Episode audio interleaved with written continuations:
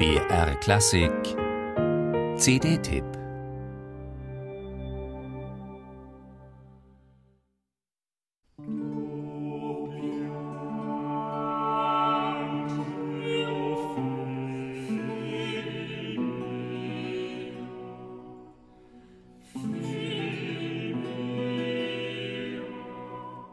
Vor über 400 Jahren wurde diese Musik geschrieben.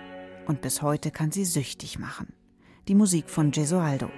Sie ist extrem eigen, virtuos und ambivalent.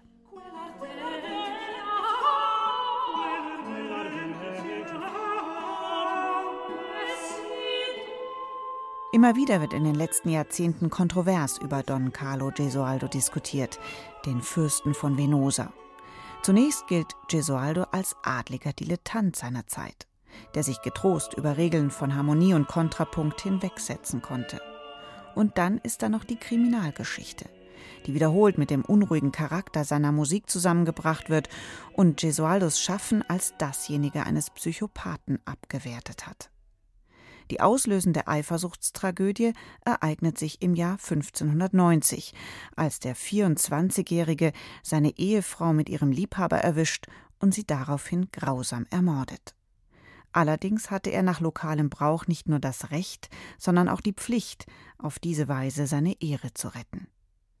Dieser Krimi um einen Mörder und regierenden Fürsten wird das Publikum und die Rezeption seiner Musik wohl nie loslassen. Schriftsteller und Komponisten, von Igor Strawinski bis Salvatore Scharino, haben den Fall neu aufgerollt und abgeklopft.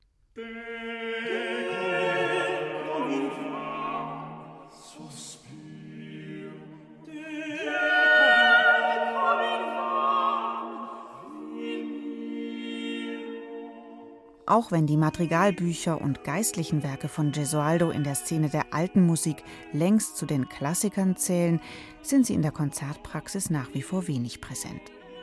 Vor gut zwei Jahren haben Philipp Herrewege und sein Kollegium Vokale Gent mit der Aufnahme von Gesualdos Karfreitagsresponsorien aufmerksam gemacht. Nun liegt ein neues Album mit weltlichem Repertoire vor. Die 23 Madrigale des sechsten Madrigalbuchs.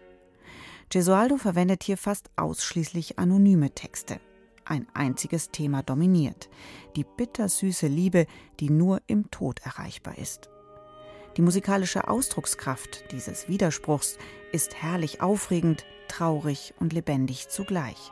Gestochen scharf und dabei ganz natürlich singt das Kollegium Vokale Gent unter Herreweges Leitung. Die Stimmen mischen sich gut und deuten den Text verständlich und sensibel aus. Polyphone Schichtungen und chromatische Experimente sind nachhörbar und transparent. So unterstreicht diese Aufnahme mit Referenzcharakter. Eine von vermutlich vielen vergleichbaren Kriminalgeschichten der Renaissancezeit wäre nicht mehr präsent, wenn der Täter nicht diese wunderbare und einzigartige Musik hinterlassen hätte.